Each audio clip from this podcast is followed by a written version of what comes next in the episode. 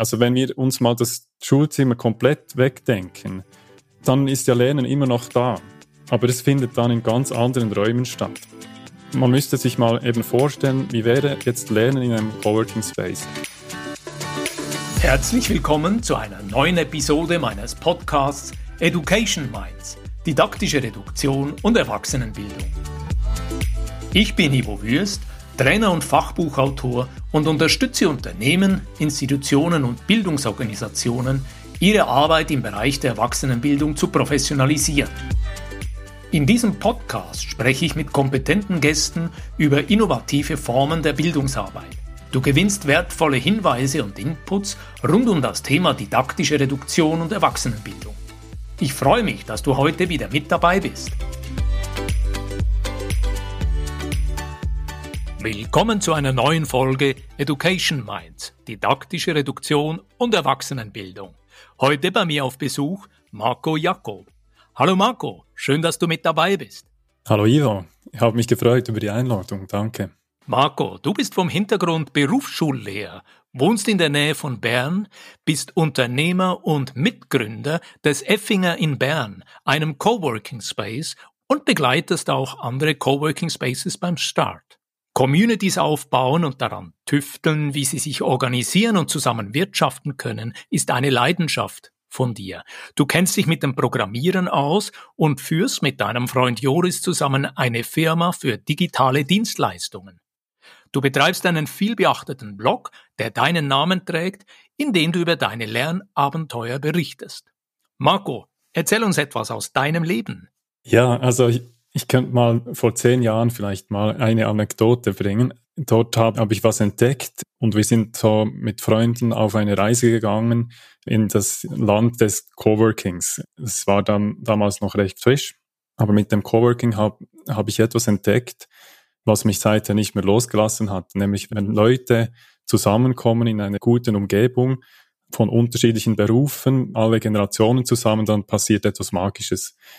Und das ist das, was ich eigentlich immer wieder suche und seither eigentlich überall helfe, dass mehr solche Orte entstehen. Und ich nenne die heute Coworking und Co-Learning Spaces, dass miteinander an solchen Orten gelernt und gearbeitet werden kann. Und das ist das, was ich eigentlich jeden Tag versuche. Mich interessiert dieses Thema Coworking Spaces und du sagst auch Co-Learning Spaces. Was hat es damit auf sich? Was ist der Gedanke dahinter und wo steht diese Coworking-Bewegung, wenn man sie so nennen kann, aktuell in der Schweiz? Ja, es ist sehr vielschichtig mit dem, mit dem Thema Coworking. Für mich beschränkt sich das nicht auf die Coworking Spaces, die sich Coworking Spaces nennen, sondern es passiert auch sonst an vielen Orten und es passiert auch an Coworking Spaces, passiert das, was ich suche, eigentlich oft auch nicht wenn Leute einfach nur hinkommen, ihren Laptop öffnen, am Abend ihn wieder schließen und keine Interaktionen oder nichts ringsherum passiert, dann, ja, dann passiert wenig von dem, was, was ich eigentlich suche beim Thema Coworking. Also Coworking kann für mich sein, wenn, wenn irgendwo in einem Betrieb unterschiedliche Berufe aufeinandertreffen, also nicht alle nur von der gleichen Abteilung, vom gleichen Berufsstand, ähm, unterschiedliche Generationen und dann eben nebeneinander und miteinander und ineinander so ver, äh, verwoben, gelernt und gearbeitet wird. Und die Bewegung Coworking, das ist, da hat man gedacht, dass Corona jetzt einen großen Aufschwung geben würde. Das ist in dem Sinn jetzt nicht so eingetroffen. Also es sind viele Coworking Spaces auch geschlossen worden, weil sich halt der Markt ganz anders verändert hat. Aber das Bedürfnis ist eigentlich da und als gesamte Bewegung ist ein langsames Wachstum da man merkt, dass man Dinge wieder neu so zusammenbringen muss. Aber also ich würde allen empfehlen, das mal auszuprobieren. Man kann es eigentlich nur sehen, wenn man mal äh, in verschiedenen Orten gewesen ist. Lass uns hier ein bisschen in die Tiefe gehen. Ich habe auf deiner Webseite recherchiert und dort gesehen bei diesem Coworking Space im Effinger in Bern, dort habt ihr auch eine neue Form von einem Lehrbetriebsverbund organisiert. Mich interessiert hier von dir zu hören, wie geht ihr genau vor? Welche Art von Ausbildung denn sind bei euch?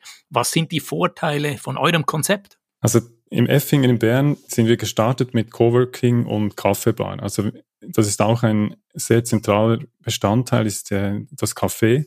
Und wir haben ein Ritual, dass wir jeden Tag eine 10 Uhr Kaffeepause organisieren und dann kommen viele Leute, eben, die im Coworking Space sind, kommen dort vorbei und man trifft sich. Und aus diesen Kaffeepausen und aus den Mittagessen entstehen ganz spannende Projekte. Und eins davon ist eben, dass wir gefunden haben, ja, wo findet jetzt das Lernen statt? Also wo findet Lernen für Coworking-Leute statt, aber wo findet auch Lernen für Jugendliche statt? Und dann haben wir das Co-Learning gegründet aus diesem Bedürfnis heraus. Und nach ein paar Jahren, das war jetzt vor drei Jahren, als wir mit Co-Learning gestartet sind, haben wir gemerkt, ja jetzt die Jugendlichen, die bei uns waren, die waren in der Oberstufe, die kommen jetzt aus der Oberstufe raus. Also haben wir ein neues Bedürfnis. Was machen wir nachher? Dann haben wir gemerkt, die sind so gut geworden in dieser Zeit, dass wir die nicht weiter verschenken wollten an andere Betriebe. Also unser Bedürfnis war, diese Jugendlichen während ihrer Lehrzeit dann mit 16 plus irgendwie im Coworking Space zu behalten, weil die sehr wertvoll sind für unsere Betriebe. Also haben wir gedacht, ja, gründen wir halt einen Lehrbetrieb. Und dann haben wir uns zusammengetan und einen Lehrbetriebsverbund gegründet, weil wir ganz viele Kleinstunternehmen sind. Und jetzt äh, wird es eine Mathematiker- und Informatikerlehre geben, wo man über vier Jahre in ganz viele unterschiedliche Betriebe innerhalb von diesem Coworking Space seine Lehre absolvieren kann.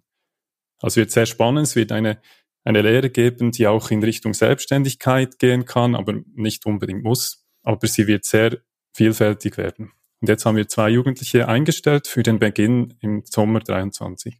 In unserem Vorgespräch, erinnere ich mich, hatten wir plötzlich einmal miteinander besprochen, Lernen findet immer statt.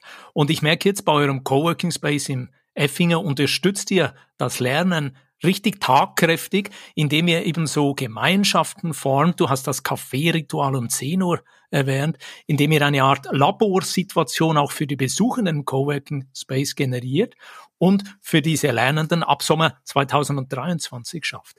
Erzähl mir etwas mehr von diesem Lernunternehmen Pilzfarm, das es bei euch auch gibt, in dem ich glaube, Joscha, einer eurer jungen Lernenden, Wesentliches darin aufgebaut hat.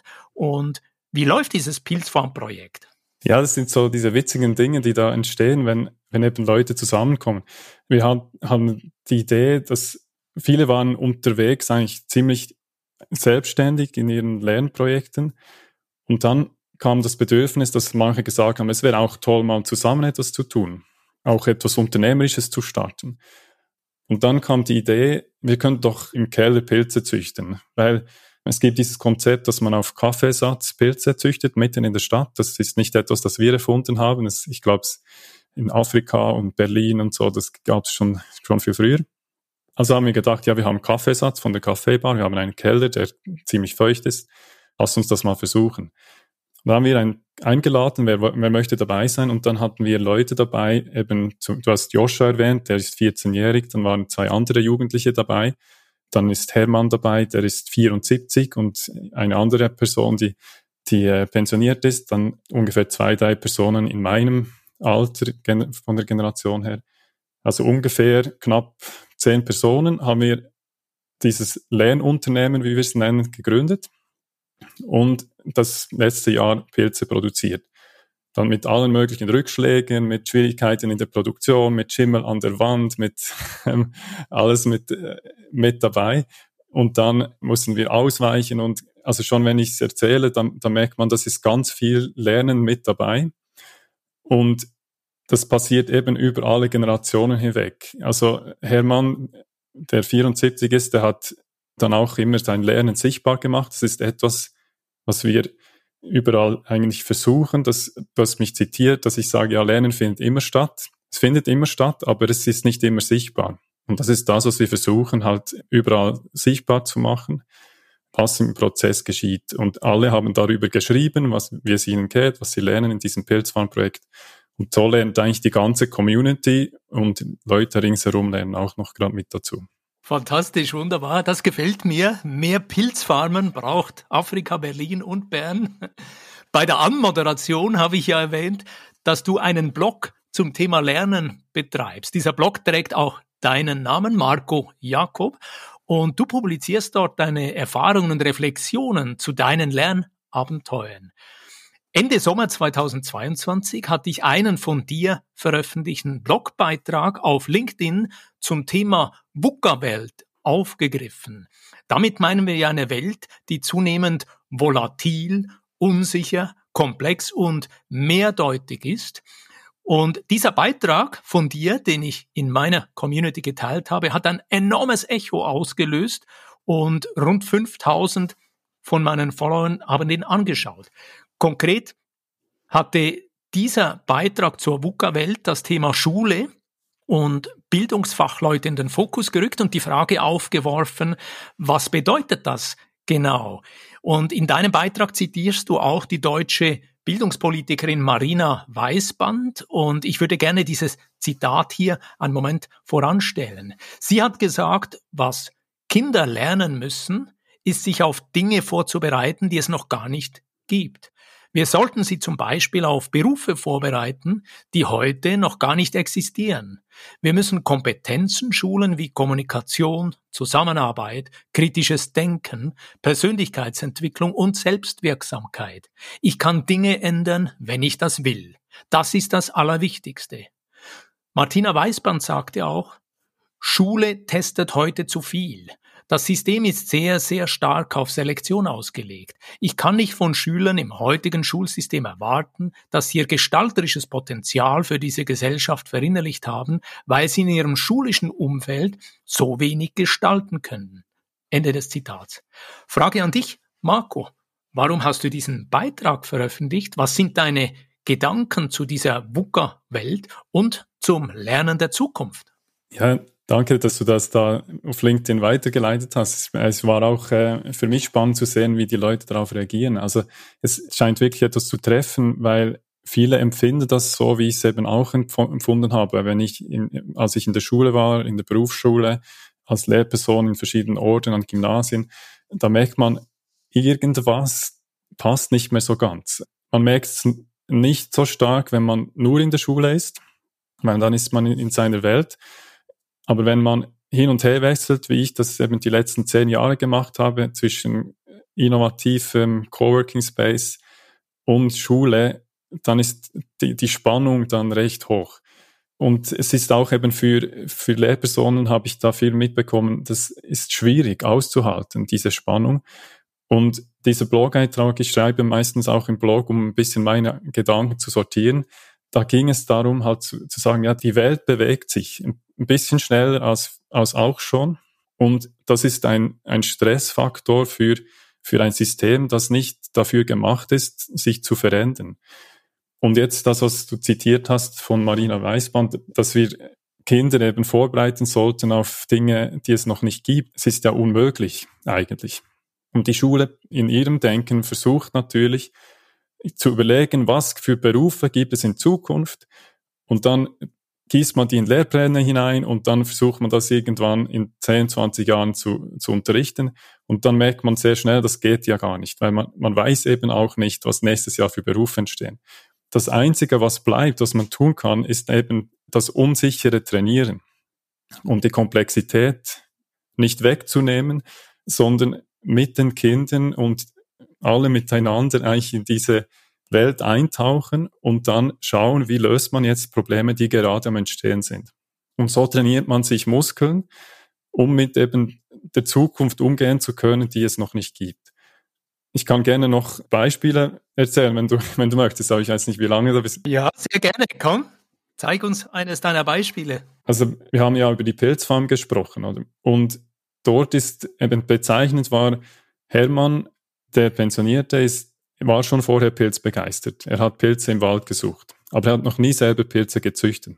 Und dann irgendwann kam der Moment, dann, dann hat das endlich funktioniert mit dem Züchten der Pilze und dann hat er einen Blog geschrieben, wir können Pilze.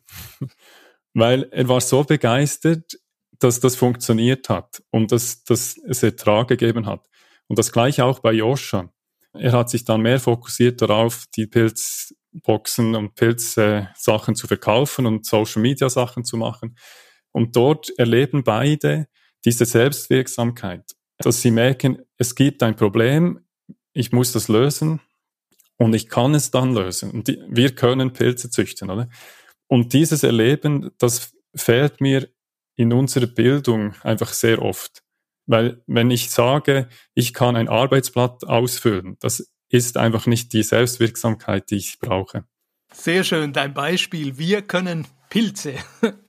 Ich würde gerne nochmal zu dieser Begrifflichkeit zurückkehren. Wir haben die VUCA-Welt erwähnt und da gibt es ja noch einen zweiten Begriff, nämlich diesen Begriff Barney. Was bedeutet Barney? Wir haben vorhin gesagt, VUCA meint volatil, unsicher, komplex, aber auch ambigue, das heißt mehrdeutige Situationen oder Lebensumstände. Und das sind eben Momente, wo sich viele danach sehnen, wieder einen sicheren, beschreibenden Rahmen zu finden.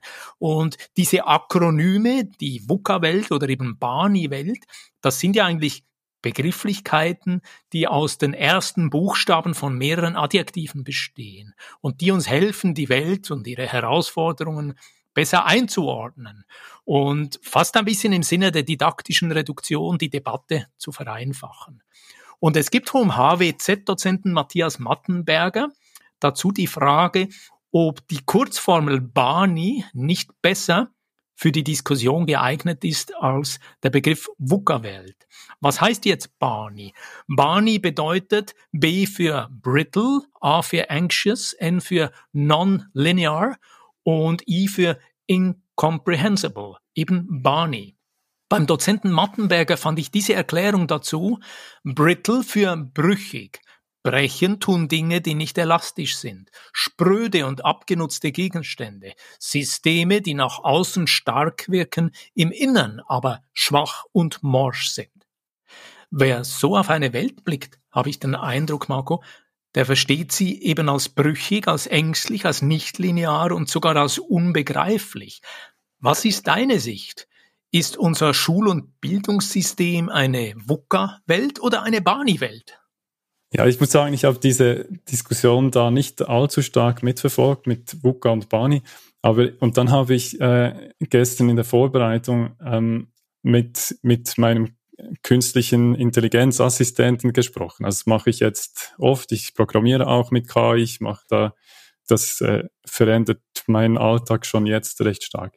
Und dann habe ich mal zuerst eine Zusammenfassung abgerufen von meinem Blogartikel, weil der war schon recht lang. Ich wusste gar nicht mehr, was ich alles geschrieben habe. Hat, hat mir die KI dann diesen zusammengefasst. Und dann wollte ich mit ihr über Bani sprechen und sie hat sich dann die ganze Zeit gewehrt und gesagt, nein, Bani steht nicht für das, steht für etwas anderes. Und so habe ich das noch, noch selten erlebt. Ich, ich habe dann versucht, äh, eben zu erklären, ähm, ja, this brittle, anxious, nonlinear, incomprehensible. Aber es hat keine fruchtbare Diskussion gegeben. Und dann habe ich mir überlegt, ja, vielleicht sind wir da auch schon ein bisschen zu verkopft äh, mit diesen, auch diesen Kurzbegriffen. Es ist ja ein Versuch, auch von einer eher akademischen Welt zu, auszudrücken, wo, was nicht mehr ganz passt. Aber wenn ich dann auf den Bauernhof gehe, und ich, ich bin, also meine Schwester, die, die hat einen Bauernhof und Freunde von mir leben auf dem Bauernhof. Und dann merke ich, dort ist es, es ist so viel einfacher. Ähm, dort ist die, die Komplexität im Leben ist voll drin. Also es passiert jeden Tag. Und ich glaube, wir haben da etwas unterschätzt, wie, wie komplex diese, dieser Alltag ist, wie, wie viel Unsicherheiten eben und wie, wie vielschichtig das passiert. Wir haben gedacht, ja gut, das sind, das sind nicht die abstrakten Berufe. Und ich habe das Gefühl, wir haben uns getäuscht, dass wahrscheinlich eben in Berufen wie, wie auf dem Bauernhof genau das noch so passiert, dass Kinder aufwachsen in dieser komplexen Umgebung und dann einfach nebenbei, fast aus Versehen, lernen, damit umzugehen. Und wenn wir das zu fest in das Akademische nehmen, dann verpassen wir gerade wieder diese Komplexität. Wir haben dann Worte dafür, aber wir können nicht damit umgehen. Lass uns an dieser Stelle im Gespräch nochmal den Bogen schlagen zum Thema Lernen und Lernen der Zukunft. Wir haben über VUCA und BANI äh, Begrifflichkeiten ausgetauscht. Hast du konkrete Vorschläge, wie das Lernen in Zukunft aussehen könnte?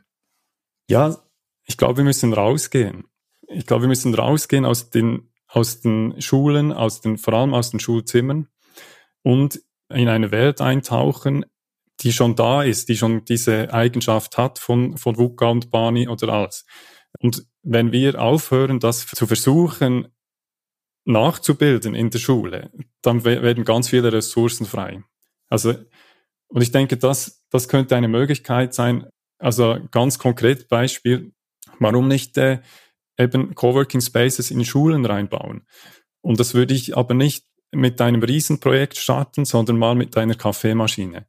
Also warum nicht ein paar äh, Lehrpersonen und Eltern irgendwo eine Ecke einrichten, wo Eltern arbeiten können, wo, wo es guten Kaffee gibt und dann mal schauen, was passiert, wenn jetzt plötzlich Erwachsene, andere Erwachsene, die nicht Lehrpersonen sind, an der Schule sind.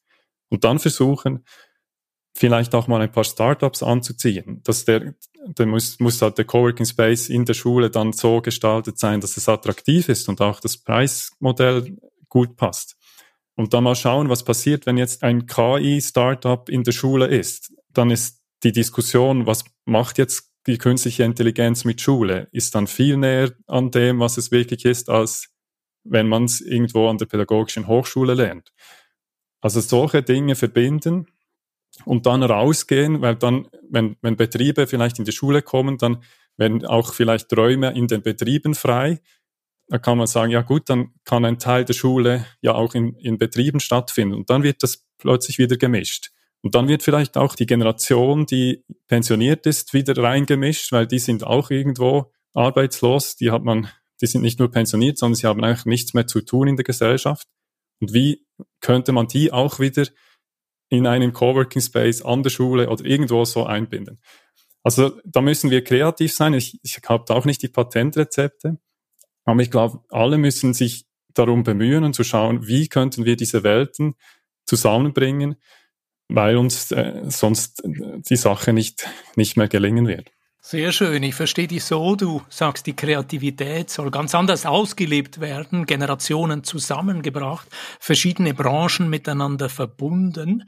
Und hier kommt für mich die Frage auf, was bleiben dann für Aufgaben für Pädagoginnen und Pädagogen oder Andragoginnen und Andragogen in der Bildungsarbeit allgemein? Was sind die Aufgaben in Zukunft?